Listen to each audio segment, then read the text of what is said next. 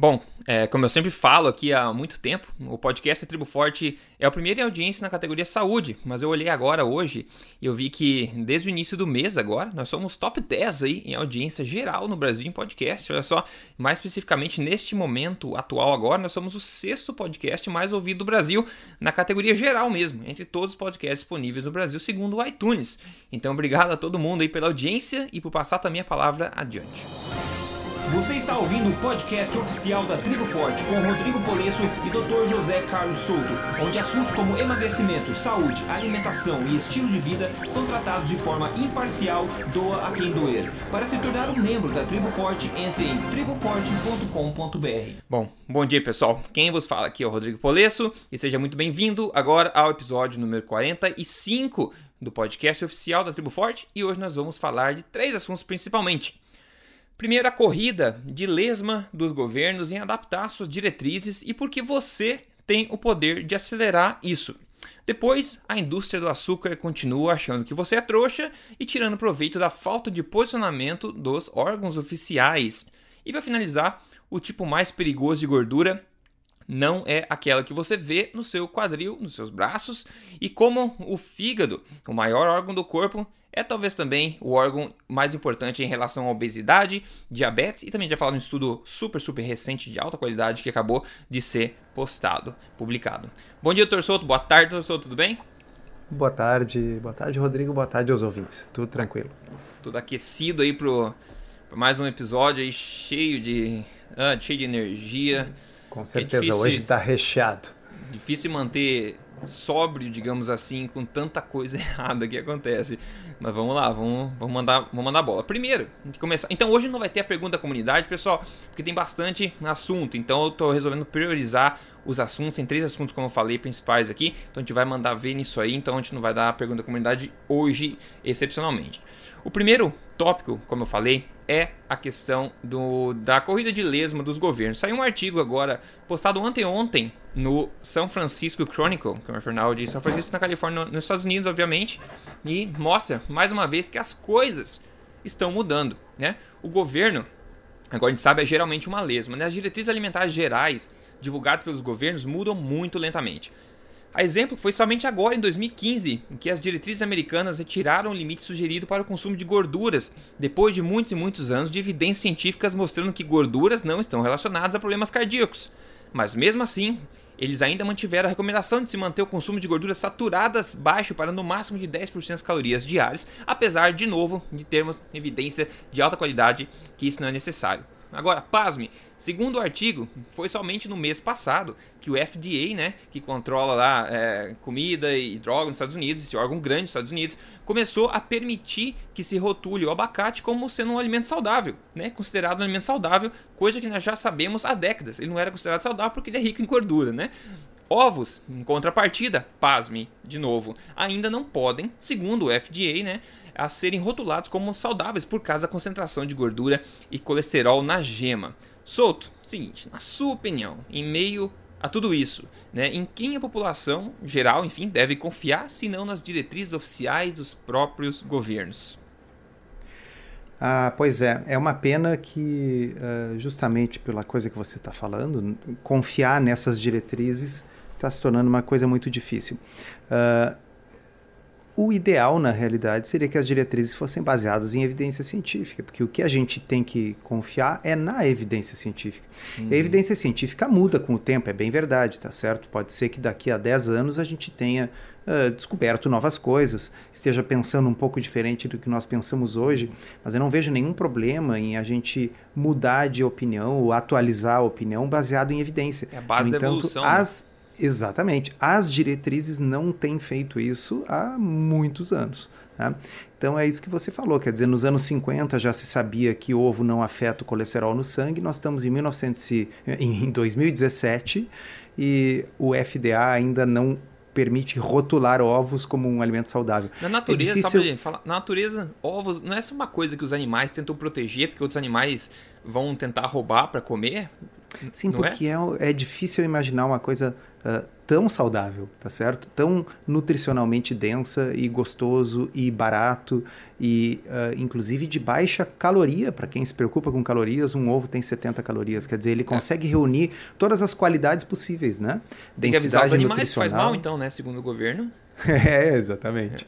É. Mas veja bem, nem tudo está perdido, porque nesse estudo, uhum.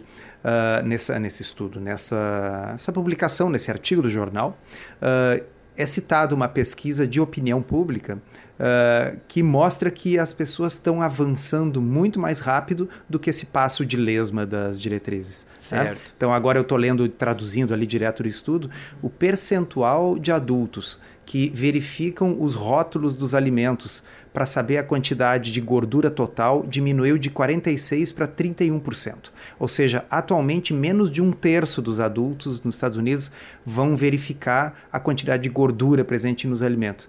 Isso de 2006 para 2015, essa diferença. Então, realmente as pessoas estão se dando conta. Tá? O percentual de pessoas que verifica as calorias e o sódio também caiu, enquanto o percentual que verifica a quantidade de açúcar se manteve estável em 41%. Uhum. Eu acho que isso é uma notícia fantástica.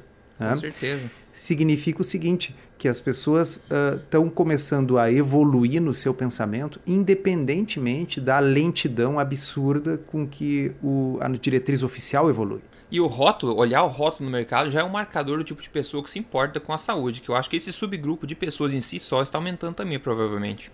Ah, com certeza. Eu não tenho dúvida. Isso não está dito ali, mas eu, eu acho que eu tenho certeza que tu tens razão.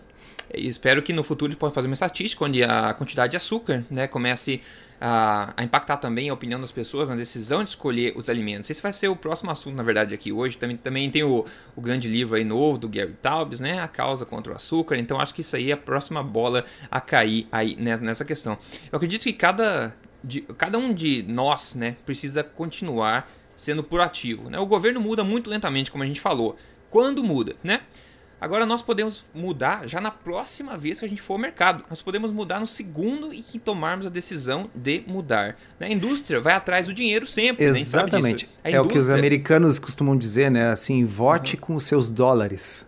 Né? Exatamente. Cada Exatamente. vez que nós vamos no, no, supermercado e nós fazemos uma opção individual de compra, tá certo? Eu vou deixar de comprar aquele iogurte desnatado sem gosto com a nutrição retirada e no qual foram adicionados coisas para repor a textura da gordura removida, tá certo? Uhum. Cada vez que eu opto por não comprar esse iogurte desnatado e comprar um iogurte integral, full fat, eu estou votando com o meu dinheiro tá certo? Exato. E a indústria, a indústria não quer saber, a indústria ela vai oferecer aquilo que o consumidor quiser, que o consumidor estiver disposto a adquirir. Tá? É. Nesse mesma, nessa mesma reportagem, está uh, escrito ali que um determinado produtor de laticínios nos Estados Unidos viu essa, essa tendência ocorrer nos alimentos orgânicos uh, full fat, quer dizer, com integrais, com a gordura mantida. Né? Uh, iogurtes e outros laticínios que viram crescimentos de dois dígitos, quer dizer, superior a 10% entre 2015 e 2016. Então, uhum. as pessoas que estão buscando alimentos orgânicos, que têm, portanto, uh, uh, um foco maior em saúde, já estão buscando as versões integrais e não as versões desnatadas. Então a mudança está ocorrendo.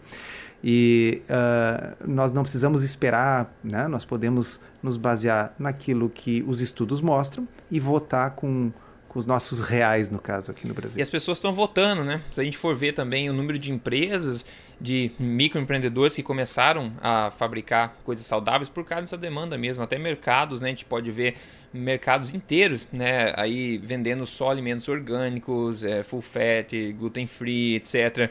Não sei, é, cada país, claro, vai num ritmo. Aqui, por exemplo, no Canadá, tem vários aqui na cidade que só focam nisso, então eu vou comprar lá mesmo, né? Então eu acredito que isso vai crescendo, né? Como está acontecendo com o tempo à medida que a demanda vai aumentando. E de novo, a indústria vai atrás do dinheiro sempre. A indústria é um negócio e o governo, em grande parte, também é um negócio. E cada um de nós pode acelerar essa mudança no governo e também na indústria, né? Ao puxarmos a demanda por alimentos reais e não processados. Então, seja você a mudança que você quer, quer ver no mundo, né? E essa máxima nunca foi tão válida como agora nessa questão da nutrição.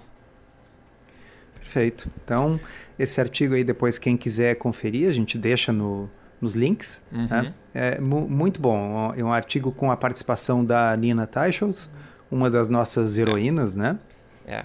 Eu fico feliz que estão dão abertura para ela falar, porque ela é uma das, das pessoas que mais enfaticamente fala contra e essa, essa a indústria, enfim, os governos, etc. Então é difícil ganhar espaço. E eu realmente aplaudo, é, aplaudi, né? Eu acho que todo mundo tem que aplaudir os meios de mídia grande aí que dão voz para esse tipo de pessoa, né? Que vai contra é, todas essas pressões. Né?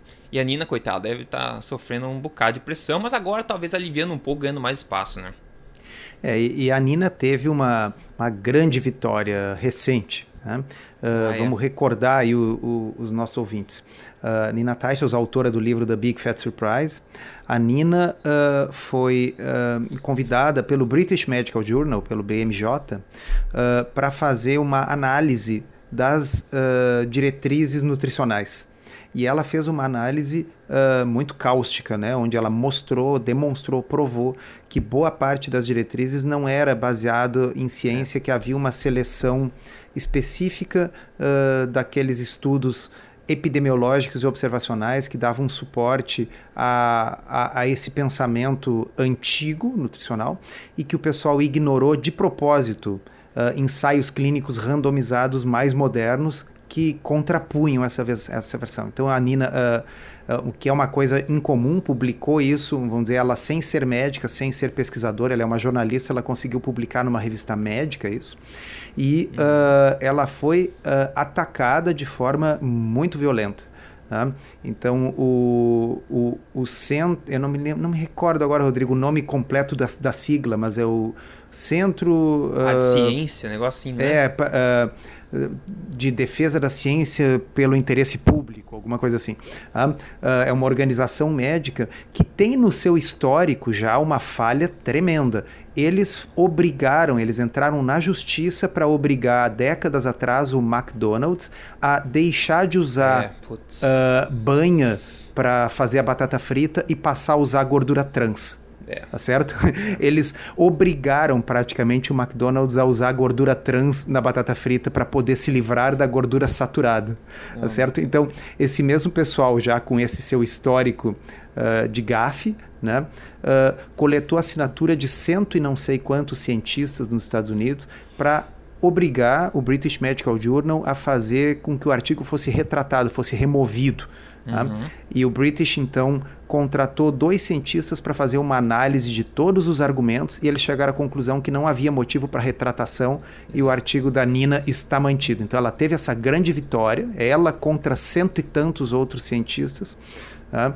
E o estudo dela persiste lá, mostrando que as diretrizes nutricionais foram baseadas em ciência incompleta. É, eles usaram estudos epidemiológicos, aqueles que não podem estabelecer é. causa é. e efeito, para justificar a manutenção de recomendações que não se sustentam mais atualmente, que nós temos os ensaios clínicos randomizados que já mostram o contrário. Foi uma ótima vitória. Você falou de, de gordura vegetal do McDonald's. Se a gente for ver os níveis de obesidade nos Estados Unidos, particularmente, o estado mais obeso, consideravelmente mais obeso que, que os outros, é o Kentucky, né? O Kentucky eles fazem, eles fritam tudo, né? O Kentucky, se você não sabe, eles adoram frango, né? E frango frito é. também, que é o KFC, KFC. né? KFC é o Kentucky Fried Chicken, pra quem não sabe aí. Então é, tem, tem a ver, é, frita, é frito, né, em óleo em óleo vegetal e ainda assim, ao redor, da, não é só frango, né? Ao redor do frango tem uma grossa camada lá de sabe Deus o que, de né? Farinha, uma farinha, de uma farinha. massa estranha é. lá. Uh, porque se ainda fosse só um, um, frango frito, tá bem, ia ser uma gordura menos do que o ideal, mas não, ele é frango frito empanado em trigo, né? É, é, é, duro, é duro. É duro. Então não é milagre, não é difícil imaginar porque que os estados mais do sul ali do, dos Estados Unidos, do sul, sul, sudeste, eles são os mais obesos, porque eles costumam também fritar mais os alimentos, etc. Entre outros problemas, obviamente, né? Bom, é, o segundo assunto tem a ver com toda essa questão que a gente está falando da indústria, dos governos. E, de novo, o interesse da indústria não é a sua saúde, mas sim é o seu bolso. Acho que a gente vê pelo menos na maioria. E tem um artigo excelente postado hoje no New York Times, escrito pelo nosso aclamado Gary Taubes, olha só, mostrando a influência dos interesses da indústria e governos nos nossos hábitos alimentares. E tem um. Eu quero começar com um anúncio. Um anúncio da indústria açucareira de 1956, que inclusive é listado nesse artigo você encontra o link depois aqui. É só emagrecerdeves.com no artigo desse podcast e achar toda a referência, ok? Então o artigo da indústria açucareira de 1956 diz o seguinte: todas as comidas, todas as comidas suprem calorias ao corpo e não tem diferença alguma entre as calorias que vêm do açúcar ou da carne ou da laranja ou do sorvete. É de, é de cair da cadeira, na é verdade. Como eles poderiam estar tão errados naquela época? Mas ainda bem que eles mudaram de opinião, certo? Só que não, né? Só que não. A posição oficial hoje ainda do Instituto Nacional de Saúde dos Estados Unidos sobre obesidade é que isso é meramente um problema de equilíbrio calórico e que não é e que cada caloria é uma caloria e não importa. Essa ainda é a posição oficial. E desde a década de 60, pelo menos no estado pelo menos na década de 60, nos Estados Unidos e muito antes ainda na Europa, já sabia que o açúcar era, era, algo particularmente problemático e que a quantidade da caloria ingerida, a qualidade, desculpa, a qualidade da caloria ingerida tinha mais importância do que meramente a, a quantidade. O John Yudkin já apontava isso na, na, há décadas atrás, né? E foi ridicularizado, coitado. Deixa eu ler um, um, um parágrafo que fala aqui nesse artigo. É o seguinte, vou traduzir simultaneamente aqui. Na década de 60, os pesquisadores nos campos de endocrinologia e bioquímica já tinham claramente demonstrado é, que diferentes carboidratos, como é, glicose e frutose, eram metabolizados de forma diferente, levando a diferentes respostas hormonais e fisiológicas no corpo, e que a acumulação de gordura e o metabolismo também era influenciado profundamente por esses hormônios. A composição particular do açúcar, que é metade glicose, metade frutose, como a gente sabe, é, é um suspeito de particular interesse desde aquela época de causar problemas especiais. E na década de 70, quando a indústria pagou o Fred Astaire, que é fundador da, do Departamento de Nutrição na conceituadíssima Universidade de Harvard, né, de Public Health, de Saúde Pública, e pagou ele, né? A indústria pagou ele para exonerar o açúcar, né? Num, num, grande artigo que ele fez lá a respeito disso. E tudo que ele teve que fazer, o trabalho que ele teve que fazer para fazer isso, era basicamente, né? Listar os autores de, bastante influentes, né? De alguma, de ah tá, que que que, que aí, deixa eu ver, ah, autores que very influential, né? Eu convinced, eu vou cortar essa parte depois que tá meio estranho uh -huh. aqui. Autor que uma vez influenciaram research, eu convinced, ah tá. Então todo o trabalho que ele teve que fazer na época foi listar alguns autores muito influentes aí que estavam convencidos que a, que a gordura da dieta era o inimigo principal, né? E a gente falou isso, doutor Souto, falou isso exatamente no episódio número 30, eu fui ver aqui no episódio número 30 do podcast Tribo Forte, onde a indústria, né, a indústria açucareira, pagou gente até respeitável, né, que deveria ser pelo menos, para mudar, né, mudar o foco da que estava indo o campo da ciência, colocar o foco nas gorduras, mesmo sem evidência nenhuma, e tirar um pouco a atenção do açúcar, né? É de, é de se estourar a cabeça um negócio desse, né? É, o, o tom do, do artigo, uh, ele é um artigo bem incisivo, assim, um artigo forte, uh, publicado como um, um, dos editoriais aí do New York Times. Uh, ele é um tom que lembra um pouco aquele editorial que o David Ludwig escreveu no JAMA, na revista da Associação Médica uhum. Americana, de chamar a responsabilidade uh, os médicos e os nutricionistas, no caso aqui do Taubes, os nutricionistas, no caso do Ludwig, os médicos, e dizer: olha, não basta assim aos pouquinhos ir mudando de opinião, tem que admitir que estava errado, tá certo? Uh, então ele, ele chega a fazer a seguinte comparação: ele diz, olha, uh, não, é, não chega a ser justo comparar com o cigarro, porque no caso do cigarro, a indústria do cigarro realmente uh, fez barbaridades, tá certo? Queria convencer as pessoas a continuar fumando quando todo mundo já sabia que cigarro fazia mal, era viciante uhum. e causava câncer. Mas pelo menos havia um consenso da comunidade científica de que o cigarro fazia mal. Tá? No caso do açúcar, o açúcar uh, uh, navegou em águas tranquilas, porque o consenso da comunidade nutricional era alinhado com os interesses da indústria do açúcar. Era. Tá certo? Era não, né? Desculpa. É. Continua assim. Então, uh, por isso que o, o, o, título do artigo é o seguinte: uh, qual é o, o aliado da, da grande indústria do açúcar? Os nutricionistas.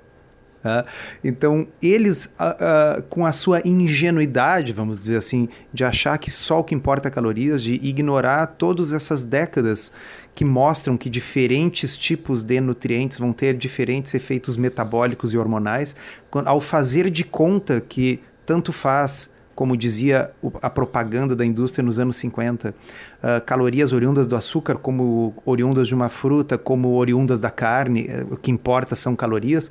Uh, com isso, eles estão reforçando a mensagem da indústria. a indústria do açúcar, a indústria do cigarro tinha inimigos. Já a indústria do açúcar só tem amigos, tá certo? Uhum. É, uhum. Então é muito mais difícil, é muito mais complicado. O artigo é, é muito bom. E eu não me, agora me deu um branco, Rodrigo. Nós chegamos a falar alguma coisa sobre o novo livro do Taubes no podcast passado? Já, já anunciamos que ia, ia, sair, nesse momento já está disponível. é, inglês. bom, eu, eu já li, né?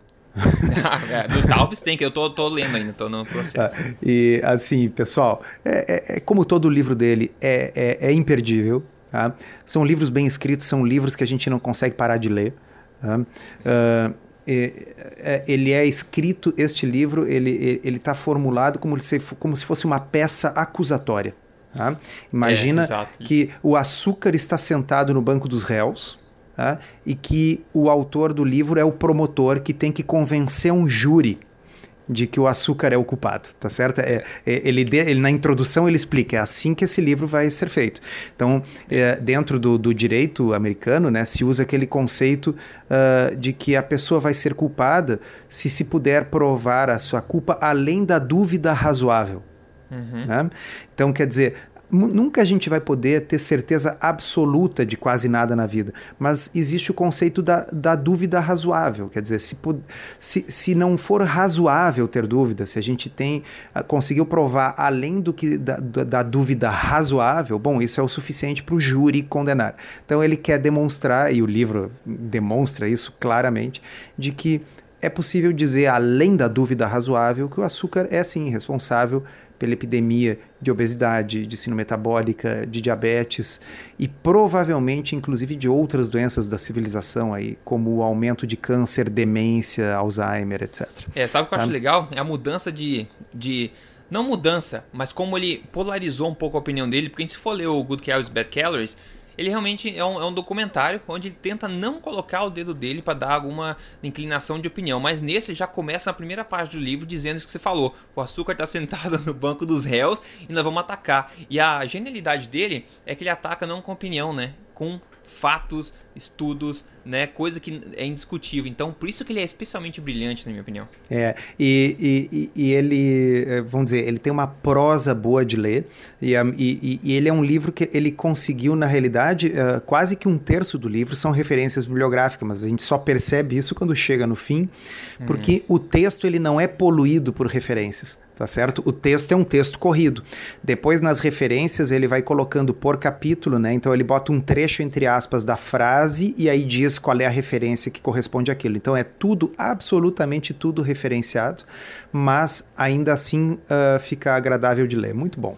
Muito bom. Outra coisa que você mencionou que eu achei que vale ressaltar aqui, já continuando um rant aqui, é que o título desse artigo do New York Times é como você falou, adivinha quem são os aliados da indústria açucareira, os nutricionistas. E na verdade eu, eu fico assim, é, bom, eu costumo, costumo realmente falar contra qualquer tipo de pessoa incompetente, né? e seja em qualquer tipo de profissão. Se você vai levar um cara da, da informática, o cara é incompetente, estraga o seu computador, você fica puto com ele, você não indica ele, você fala mal tenta contar para os amigos que ele fez coisa errada. Agora, a, a questão da, da, medicina tem uma áurea especial, né? Então a gente tende a confiar nos nossos médicos, nossos nutricionistas de olhos fechados, sem né, é, lembrar que eles também foram na faculdade igual aprenderam, é outra, é outra área onde você tem que estudar, se atualizar, etc. Não é muito diferente do engenheiro e que derruba o prédio, por exemplo, o cara é condenado pro resto da vida, o coitado vai sofrer um monte, né? E só que agora o nutricionista que te receita uma dieta que vai piorar a tua diabetes, por exemplo, ainda assim não é visto de forma tão grave. Então, a a acusação, digamos, do Taubes e a minha acusação particular também é contra todo profissional incompetente na questão da nutrição, não é diferente. As pessoas se formam, acabam se ocupando o dia inteiro, recebendo incontáveis pacientes, não sobra tempo para eles lá analisar a evidência que está saindo, ou médicos que focam só nas revistas da sua especialidade que sai todo mês e não focam realmente na nova ciência que está saindo, então acabam praticando uma forma muito aquém do que poderiam praticar e muitas vezes sem querer acaba prejudicando o paciente também. Então todo mundo, em qualquer, qualquer profissão, tem que se atualizar sempre. E medicina e nutrição, etc., não é nenhuma exceção a essa regra aí, na minha opinião. É, não só não é exceção, eu diria que as ciências da saúde uh, têm ainda, até por uma questão ética, o dever de se atualizar mais ainda. Né? Pois é. Uh, e, e, então, claro, nós estamos falando aqui da mal das diretrizes. Obviamente, tem profissionais uh, dentro de todas as especialidades, na nutrição e na medicina não é exceção, que já, uh, já mudaram essa cabeça, independentemente Com das certeza. diretrizes, e nós uh, temos aí vários exemplos para citar, tá certo? Hoje em dia, em todo o Brasil, em todos os estados do Brasil, nós já temos vários nutricionistas Com e vários certeza. profissionais de saúde atendendo numa linha de indicar alimentos minimamente processados, Tá? Então, ah, agora, a, a, a, as diretrizes, não só nos Estados Unidos, mas uh, quase que no mundo todo, estão realmente precisando de, de uma grande reforma. É, é, e mais uma vez, então fica claro aí que nada é mais seguro do que nós mesmos tomarmos a responsabilidade em relação ao nosso próprio bem-estar e saúde, porque a maioria das pessoas por aí está tomando conta de seus bolsos, né? E falando da, da indústria, dos governos. Agora, o que me entorta o cérebro é tentar entender como alguém consegue ir dormir à noite fazendo dinheiro sabendo que está causando danos à saúde a milhares de outras pessoas. Fazer isso sem saber é uma coisa, fazer isso sabendo é outra coisa. Isso não é. deveria é. ser contra a própria natureza humana, assim? Ou será que talvez, a nossa natureza tal, humana também talvez é seja ingenuidade minha, Rodrigo. Eu acho que é, acho que não é, acho que é mais ignorância mesmo. Eu acho que em sua maioria sim, em sua eu maioria. acho que sim. Eu acho que em sua maioria. Uh, o que me espanta são alguns que, que estão envolvidos no debate, tá certo? E como eles estão envolvidos no debate, eles tomam contato com o, os estudos científicos que mostram o contrário. Então, uh, aí, ou as pessoas vivem num estado de negação muito grande, aquela questão da dissonância cognitiva, né? É. Uh, ou, ou, então é isso que você está falando. Bom, não sei como é que conseguem dormir. Né? Porque uh, se, se você viesse falar comigo em 2010 sobre esse assunto, eu ia dizer assim, Rodrigo, você está louco tá certo? É evidente que a gordura faz mal, isso é o consenso. Todo mundo sabe isso. Gente muito mais inteligente do que nós dois disse que a gordura faz mal, que o problema é só controlar calorias. Eu teria dito isso em 2010. Tá? Qual foi a diferença entre 2010 e 2011? É que eu li o livro do Taubes, tá uhum. tá certo? Então bastou eu ver a evidência né? e bom, a gente vê a evidência e muda de opinião, né?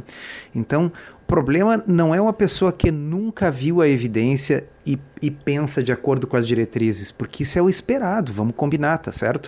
Uhum. Se a pessoa nunca viu evidências uh, no sentido contrário, ok? Nunca viu. Ela vai dizer, bom, eu vou seguir as diretrizes. As diretrizes são feitas por pessoas que são expoentes naquela área, que obviamente estudaram muito mais do que eu. Essa é a, é a visão ingênua que eu tinha até 2010. Uhum. Tá? Uh, agora, uma vez que a pessoa veja a evidência, saiba que ela é de alto nível, saiba que ela é um ensaio clínico randomizado, bom, e a pessoa não muda de opinião, isso é uma coisa que eu não consigo entender. Ela tenta mudar a evidência, como a gente vê. Alguma coisa é. errada com a evidência. Minha opinião está certíssima. Exato. É, cada vez eu penso mais que se você tá doente, tipo, tá sofrendo algum na tua família, e você coloca a sua toda essa saúde na, nas mãos de, enfim, de alguém que supostamente você confia 100% e você se abstém de qualquer responsabilidade, isso é um risco muito, muito, muito grande. E cada vez para mim ficando mais claro como não tem ninguém que se importa mais com a nossa saúde do que nós mesmos, né? E hoje, graças à, à internet, a tudo mais, a gente tem acesso até fácil, né, direto à, à fonte de informação, que é a mesma fonte que todos esses órgãos vão procurar informação, a mesma fonte que o seu médico vai estudar. Então, por que, que você não pode ir lá verificar ou até contestar, pelo menos é, ser um pouco mais cético quando você escuta alguma coisa do seu médico, você sabe que pode impactar a sua saúde, seu nutricionista. Então, como você falou, graças a Deus aí tem muita, muita gente boa se atualizando agora e mudando de opinião, não tentando mudar a evidência. Eu acho que o Brasil inteiro está ganhando com, com isso, o mundo inteiro está ganhando com essa, com essa nova transformação, né? Que veio para ficar, é. não tem, não tem E aí a gente vê o artigo lá do São Francisco Chronicle e vê que isso já está acontecendo, né? Quer dizer, é. o estudo mostra sem dúvida ali que as pessoas estão começando a prestar atenção naquilo que mais importa nos rótulos. Né? É, isso é muito bom de ver, muito bom de é ver.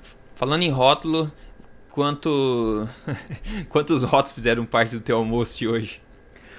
Olha, deixa eu pensar se teve algum. É, talvez dê para dizer que o azeite de oliva tinha rótulo. É. assim, ó, o almoço hoje foi um almoço quase vegetariano, tá? Então ele tinha uh, uma uh, uh, tinha vagem assim refogada, tá? uhum. tinha ovo picado para misturar com a vagem, mas ovo picado podia ser um ovo vegetariano, né? Pessoa ovo tem, tem os ve... é tem os ovo lacto vegetarianos e tem os ovo ah, vegetarianos. Sim, sim. Tá? Certo. então tá, ovo picado tinha também uma misturinha de vários vegetais, assim, com uh, cebola, tomate, pimentão e, e, aquele negócio meio ceboso, como é o nome? Uh, quiabo. Sim. é, uhum. Ele tem uma textura estranha, mas ele é gostosinho. Tá? Então é eu comi essas coisas, além disso, a minha salada habitual. Uhum. Tá? E aí, assim, só para não dizer que foi uma refeição sem proteína. Bom, então eu comi uma carninha também, um, um, um, hambúrguer caseiro feito com, com carne moída em casa. Ah, tá. Mas é. Bom, você tinha listado o ovo já, né? Ah, sim, sim. O ovo picado estava na salada. Sabe por que, que eu falo isso? Porque tem muita hum. gente que a gente sabe que a pessoa checa a proteína como sendo igual a bife. Ah, sim. Ah, não, não, entendi. É que a quantidade de ovo não foi muito grande, né? Ah, tá. Ah, é, não, na realidade, essa refeição, mesmo que não tivesse a carninha, ela teria sido completa do ponto de vista nutricional. Tá? Só uhum. que talvez não tivesse matado a minha fome até o presente momento. Porque eu só comi às 11h40 da manhã, agora são uh, 5 e pouco da tarde, eu não estou nem pensando em comer de novo. É, eu vi em algum lugar, falando em ovo agora, agora não vou ter referência que eu não vou lembrar, mas enfim, eu vi em algum lugar que tinha um, uma pessoa centenária que daí foram perguntar para ela, enfim, é, sempre pergunta, né? Qual que é o segredo da sua longevidade, etc. E ele falou, bom, eu não sei, mas eu como 25 ovos por dia. Talvez isso faça parte da, da longevidade. Olha só que interessante. É, então, uh, uh, e de fato, assim, hoje eu posso, se eu tivesse colocado numa balança, possivelmente eu tenha comido, sei lá, 4 quintos de vegetais. Então serve para lembrar o pessoal, né, que, que, vegetais também podem ser low carb. Bah, com certeza, pelo amor, com certeza, né, o pessoal. É... Enfim, quando o pessoal descobre que legumes e folhas são carboidratos, começa a contar também. Não, não faça é, isso, né? Assim, elas até são carboidratos, mas só se você for um cupim ou um é. bode. vai, vai que, que poder é, né? Enfim, é se a pessoa conseguir digerir celulose, né? Aí conta. É. é, vai saber, né? Ah, só lembrei agora, é, eu fiz uma série de, de vídeos sobre mitos. Na verdade, tô postando toda semana agora. O pessoal acompanha o Tribo Forte Essa, tá vendo? Mas tem o um vídeo, cada um do tribo, cada episódio do Tribo Forte Essa tem um vídeo também no YouTube. E o recente que eu fiz agora foi sobre gorduras saturadas. Eu tô tentando quebrar esses mitos de uma forma bastante rápida e mostrando algumas referências de alta qualidade lá, para que vocês possam referenciar, enfim, para quem precisa ouvir, ou toda vez que alguém perguntar, ah, preciso comer 33 horas? Bom, tem um vídeo lá quebrando isso, mostrando as evidências. Agora, gordura saturada também. E na semana que vem vai vir, vai vir mais, só pra, pra relembrar. Bom, o que comi no almoço agora foi. É, nossa, eu tô ficando chique nessa questão de, de comida agora, porque eu, como eu falei no episódio passado, eu fui comprar um monte de temperos indianos lá, porque eu falei, não, eu quero agora me aventurar com temperos indianos, porque eu adoro isso. Então eu fiz um chicken madras. Né? O que, que eu faço? Eu vou no YouTube, vejo lá alguns vídeos, o que mais é, que eu acho que faz sentido eu acabo fazendo. E é tudo ingrediente saudável. Temperos, como a gente falou, naquele ranking de necessidade nutricional do Matt Lalonde lá, é o segundo colocado. Segundo colocado lá são temperos e ervas, né? Então, a culinária indiana é cheia de temperos e ervas. E por isso que o sabor fica excepcional. Então, foi isso que eu comi. Basicamente, um, é um molho com é, frango, enfim, só isso. É, daí uma salada do lado também. E ficou uma delícia, na verdade, uma, uma delícia. Então eu adoro mexer com isso, mas claro, tem que tirar pelo menos uma hora e pouco assim na cozinha para você fazer um prato desse. Então é melhor fazer em quantidade para depois você poder degustar ao longo da sua semana aí. Muito bom. É, Ok, terceiro tópico agora, um pouco mais técnico, mas muito, muito importante que na verdade vamos falar um pouco do fígado, o maior órgão que a gente tem no corpo aí, e o impacto dele que ele tem nessa questão da obesidade, síndrome metabólica, diabetes. E o Dr. Jason Fung, né, que a gente entrevistou aqui inclusive no episódio número 11 Tribo Forte, ele colocou um artigo agora aqui falando sobre a questão do fatty liver, né, que é o, o fígado com gordura, gordura, no fígado, enfim, né, que tá ficando cada vez mais comum. Antigamente era só a questão da cirrose que causava danos no fígado, hoje a gente tem digamos, o, o doutor falar mais especificamente, mas tipo uma, uma cirrose, entre aspas, assim, de pessoas que não consomem álcool por causa da alimentação. E ele resume em três partes o seguinte: a hiperinsulinemia causa gordura no fígado, um fígado com gordura, hiperinsulinemia, ou seja, uma alimentação que provoca aí o aumento exagerado da insulina no seu sangue.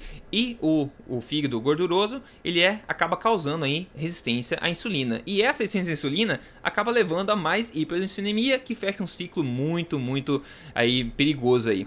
E, outra coisa que eu achei interessante esse artigo que ele falou, doutor Souto, que é a questão da, da lipo, né? A lipo que muitas pessoas fazem lipo para tirar gordura. Ah, é, é, aquela mania do ser humano de, de, resolver as coisas o mais rápido possível. Então você fala com um cano dentro da pessoa e suga tudo. Se você já viu algum vídeo de como eles fazem isso, é.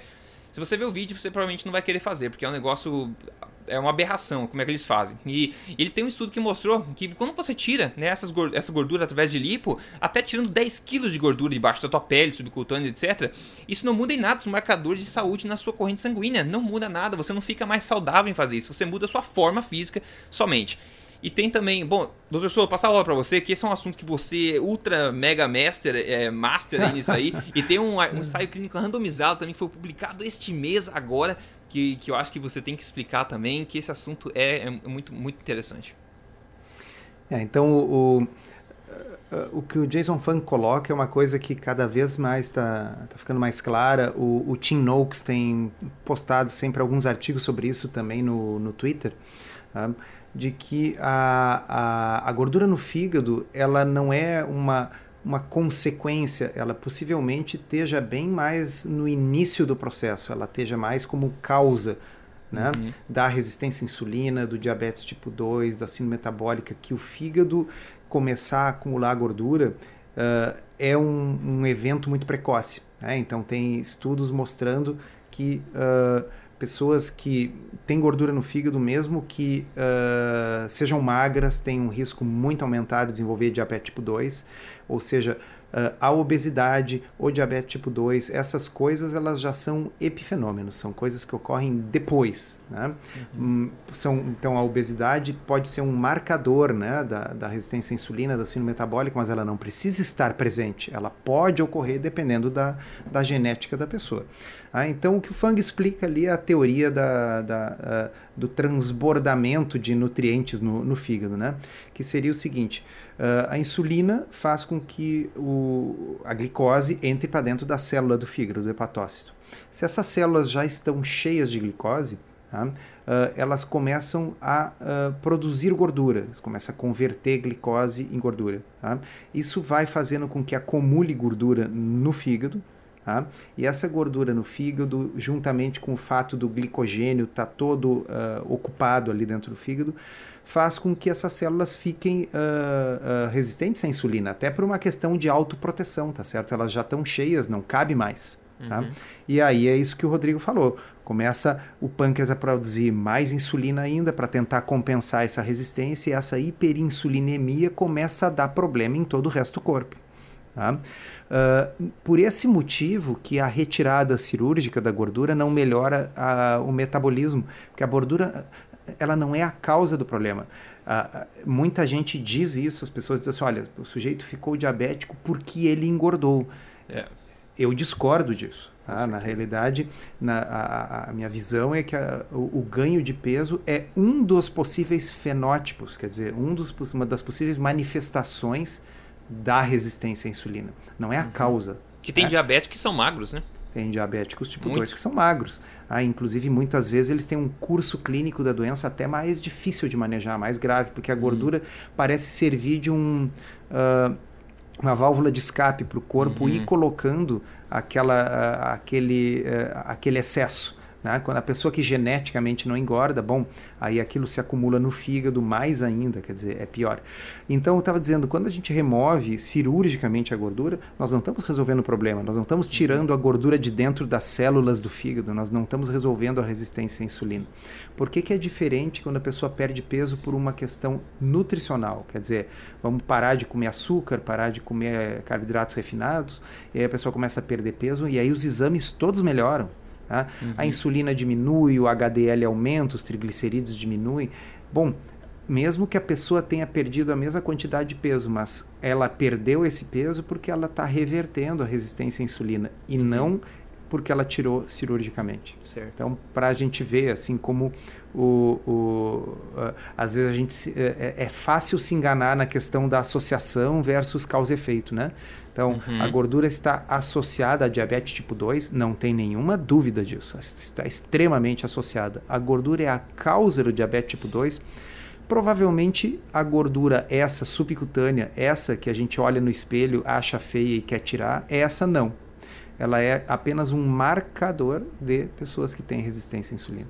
Então a mais perigosa seria a gordura visceral, né? E depois ficar ah, a gordura que é ao redor dos órgãos e principalmente dentro dos órgãos. Inclusive, ele mencionou essa questão que você pode é, ver com uma boa antecedência. Acho que ele mencionou 18 meses, se você tem um fígado que está acumulando gordura, como um bom indício aí de que alguma coisa muito ruim pode acontecer depois de 18 meses, né? É, exatamente. Ele diz, olha, tem estudos mostrando, fazendo acompanhamento de pacientes com gordura no fígado uh, e que essa gordura no fígado precede o diabetes tipo 2 em, em 18 meses, mas provavelmente precede num tempo muito maior. É, é que o, o, o, estudo uh, tem uma limitação de tempo, tá certo? Uhum. Mas eu não tenho dúvida, todo mundo que acompanha em consultório, que as pessoas começam a ter essas alterações da síndrome metabólica, não é raro que seja assim 10 anos antes da, da, da, do franco diabetes. Em outras palavras, para muita gente, a gente tem bastante tempo para intervir e reverter a coisa antes dela se tornar irreversível. Pois é, outra coisa interessante que eu vi no mesmo artigo também, eu acho que para o pessoal pode ser bastante útil, é justamente isso.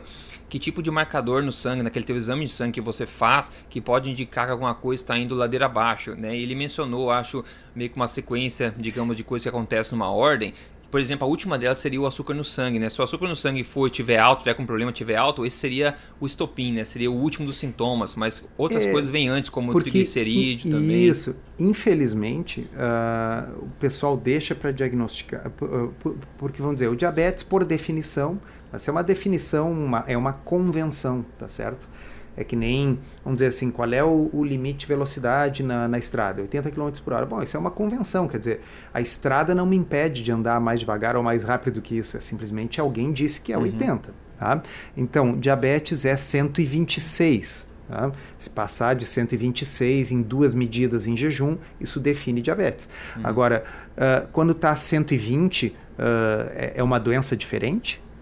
Não, é que a gente tem que estabelecer o, o, ponto de corte em algum lugar. Mas é evidente que é um espectro, é um contínuo, tá certo? No momento que começa a subir os triglicerídeos, no momento que começa a cair o HDL, no momento que começa a juntar gordura no fígado, a gente já tem, a, a, já começou a doença que no dia que passar de 126 vai levar o nome de diabetes, tá certo? Uhum. Mas é a mesma coisa, nós estamos falando do mesmo processo de doença, do mesmo processo patológico. Tá? Então, uh, uh, o, o, um dos exames que ele cita, que é um exame importante, são as transaminases, né? que é uh, o TGO, o TGP e o gama-GT. Tá? São exames que indicam que? Lesão uh, do fígado. Claro uhum. que as transaminases pode estar elevado por, por vários motivos. Se a pessoa tiver uma hepatite, uh, vai estar elevado. Uhum. Se ela uhum. tiver bebido muito álcool, uh, vai estar elevado, porque o álcool também é tóxico para o fígado. Né? se a pessoa tiver uma dessas doenças tropicais aí, zika, chikungunya, febre amarela, tudo isso eleva, tá? Mas considerando que a pessoa não bebeu, não está com nenhuma virose dessas, tá? e começa a aparecer alteração nesses exames, a gente tem que pensar hoje, 2017, que a causa mais provável é gordura no fígado. E ele salienta no artigo ali que as pessoas deveriam botar a mão na consciência e refletir. Isso é uma coisa que nos anos 80 era desconhecido praticamente, nem tinha nome. Uhum. É, e tá? hoje é tão comum, né? Nós estamos falando de uma doença que, no nosso tempo de vida, meu e seu, Rodrigo, ela de, de praticamente inexistente, ela se tornou na causa mais comum de cirrose, transplante de fígado. Tá? Então, assim, uh, pessoal, isso é inacreditável. Se, se alguém não se dá conta de que isso é uma doença nutricional, eu não sei o que mais pode convencer as pessoas. Quer dizer, se, uh, se Uh, e, e, o que, e, e, nós estamos falando que isso ocorreu num período dos anos 80 até hoje em que as pessoas estão comendo menos gordura, é. ok? Do que elas é. comiam. Tá? Estão comendo menos gordura e menos gordura saturada do que o Se a gente Nossa. pegar as estatísticas, houve queda do consumo de gordura, queda do consumo de carne vermelha. É. Tá? Uh, nesse mesmo período, houve aumento do consumo de óleos vegetais extraídos de semente, como soja, canola, milho, e houve aumento de carboidrato. Tá? Então, assim, Uh, eu sei, eu estou falando uma coisa que não, não estabelece causa e efeito, porque afinal é só um estudo observacional, né? mas no mínimo, as pessoas têm que se dar conta de que as diretrizes que foram instituídas lá nos anos 70 não ajudaram. Se uma doença nutricional nova se criou nesse meio tempo, se criou e se tornou o, a, a doença mais comum a afetar o fígado no mundo.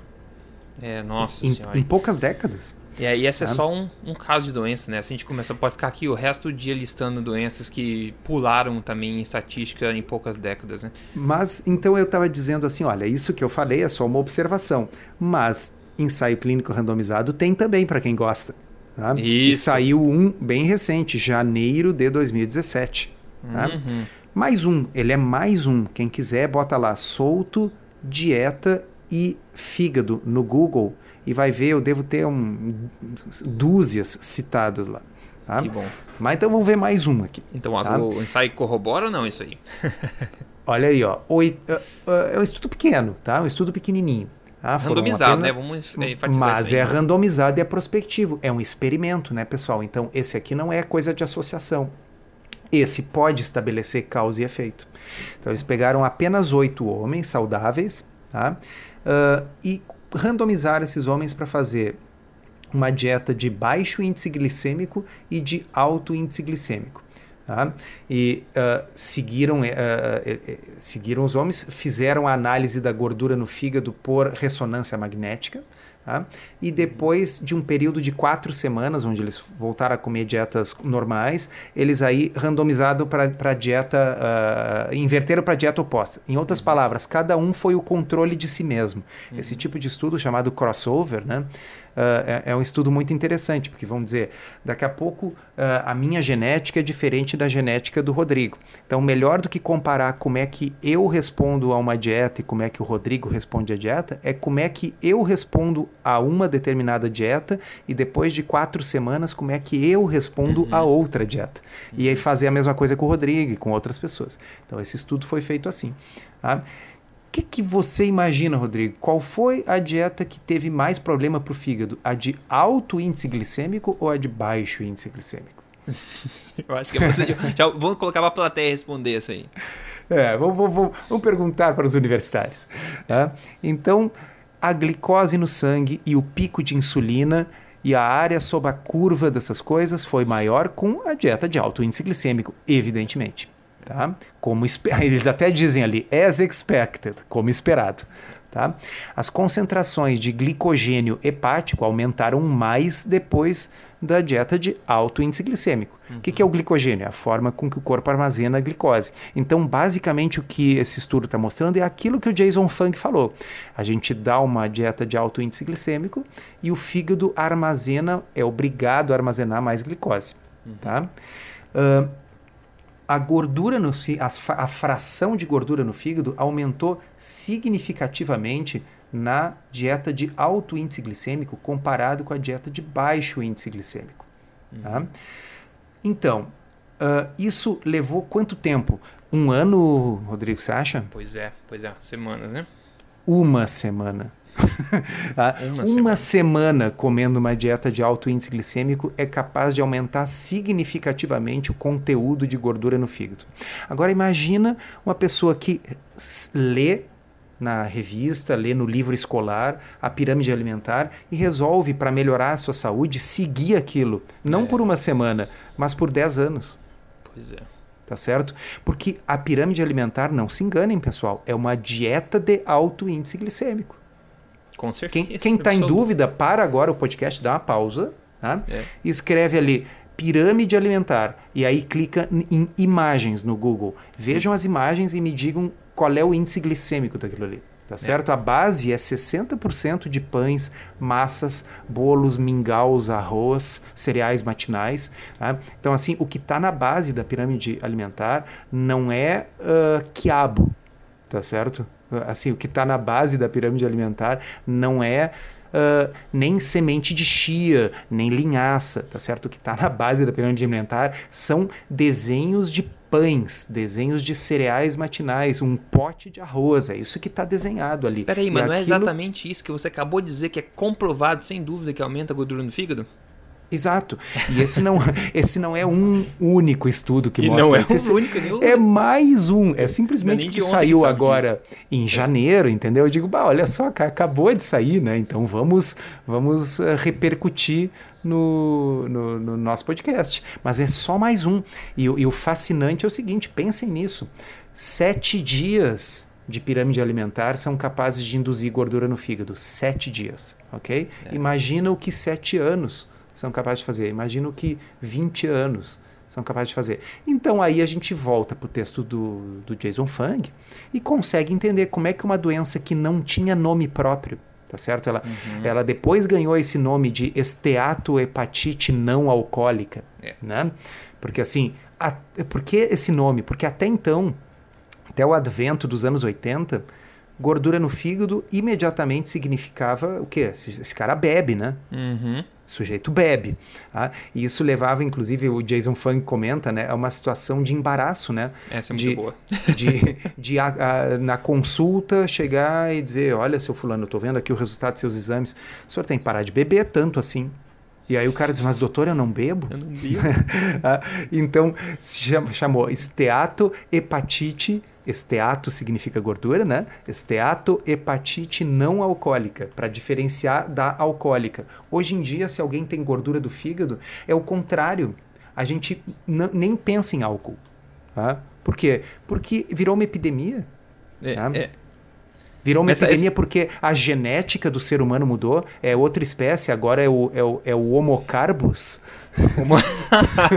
o, o Carlos, é, essa é boa. Então, assim, a genética é a mesma, tá certo? Então, o que, que mudou dos anos 80 para cá? Que virou uma epidemia, que hoje em dia se transplanta fígado por gordura no fígado, e até ali os anos 70 era uma doença que praticamente era inexistente. O que, que mudou? Não foi o ser humano, não foi a espécie humana que mudou, foi a dieta, é óbvio. Isso é, isso é muito óbvio. E essa, essa da situação constrangedora com, com o médico na questão da obesidade, não sei se foi o Ludwig que falou, ele lista também no artigo ali, que continua sendo o mesmo problema com é, emagrecimento. Vai no teu médico e fala, ó, doutor, eu tô seguindo o que tá falando, eu não consigo emagrecer, não consigo emagrecer. Não, você não tá me contando a verdade, você tá comendo demais, tá? E É. acabam brigando por causa disso, porque o médico ainda acha, o único motivo que você não está emagrecendo é, obviamente, porque você está comendo demais. E é o mesmo caso que era antigamente com o fígado, mas na verdade não era, né? Deve ser com muitas pessoas que não se atualizaram, que não conhecem estudo Deve randomizado, ser, etc. que porque muita argumentam gente, assim. tanto que assim, todo santo dia entra um e-mail perguntando assim, doutor, eu tenho esteatose, eu Uhum. gostaria de fazer uma dieta low carb, mas eu tenho gordura no fígado, então eu não posso comer gordura, certo?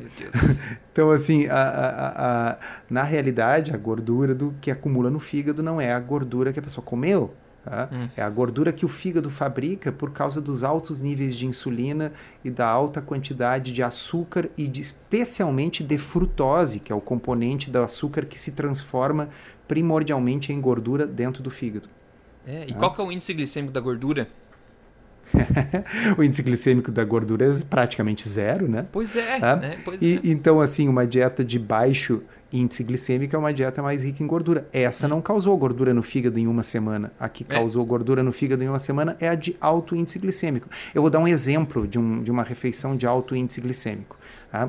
Ah, um, um café da manhã com um pãozinho integral com 12 ou, ou uns 20 grãos, melhor ainda, Tá? uh, mais uma, uma geleiazinha uh, orgânica, assim, diet. Ou uma margarina, meu Deus. Né? Uma margarinazinha, bem pouco, porque embora ela Faz não mal. tenha gordura saturada, ainda assim ela, ela é, é gordura, é, né? Então bem pouco. Bem tá? pouco. Tá? Uh, um leite desnatado para comer com um pouquinho de granola, assim. É uma granola de laranja com, também vai com bem. bastante aveia, né, para assim ficar gostoso. Uh, aquele açúcar demerara, assim, o um açúcar integral, assim. Pra... Também isso é uma pessoa já mais consciente, tá falando. É. Vamos falar do, Sim, eu tô falando uma refeição que eu, o que eu quero dizer é o seguinte: essa refeição que eu vou dizer, se você botar no papel e mostrar para um nutricionista de formação tradicional, ela vai dizer que é bom e é saudável. Tá? É, uh, um, um, suquinho de laranja, acho que você lembrou bem o suco de laranja. que tem O americano assim, faz isso muito, eles vendem de galão. Bastante frutose. É. Tá? Uh, então, uh, esse aí já é um, um, um, café da manhã de altíssimo índice glicêmico, mas ele é completamente compatível com a pirâmide alimentar. É. Tá? Depois o almoço, né? O almoço acho que pode ser um, um arroz integral, né? Uh, com um molho de tomate, assim, para não, ter gordura, né? Uh, seja até o feijão também. Né? É, acho que um, um, um feijãozinho, né? Uh, Uma massa que ninguém fez. É, Carne não dá, né? Porque afinal, pô, carne já tem gordura saturada e, e Pega um e peito de frango, vai só para ter é, uma proteína. Isso, mas bota só um fiozinho de azeite, assim, que é para ele não grudar na panela, né? É. Uh, azeite qual? Não de oliva, porque é muito caro, né? Vamos botar o, o, o, de soja, porque esse o de soja ajuda a baixar o colesterol, não é verdade? É, é. É, ajuda. Né? Aí depois, como ninguém é de ferro, a pessoa come uma sobremesa, mas como a dieta tem que ser bem saudável, ela come... Uh, uma banana amassada, duas, né? Duas bananas uhum. amassadas com a canelinha e bota aquele. Uh, um, como é que chama? Uh, aquele negócio feito de um cacto, aquela coisa doce. Do cacto, meu Deus. É, que, que se faz tequila, é a única utilidade daquilo. Caramba, uh, xarope. Um, enfim, é aquele, quem está nos ouvindo aí, quem conhece o assunto de loja de produto natural vai saber. Tá? Uh, e é um negócio que é 90% frutose. Tá? Nossa, mãe. E como assim, ao, ao, tem um bicho que se sacrifica por, por nós para transformar isso em tequila. Eles morrem no processo, mas eles transformam essa hum. coisa venenosa em tequila.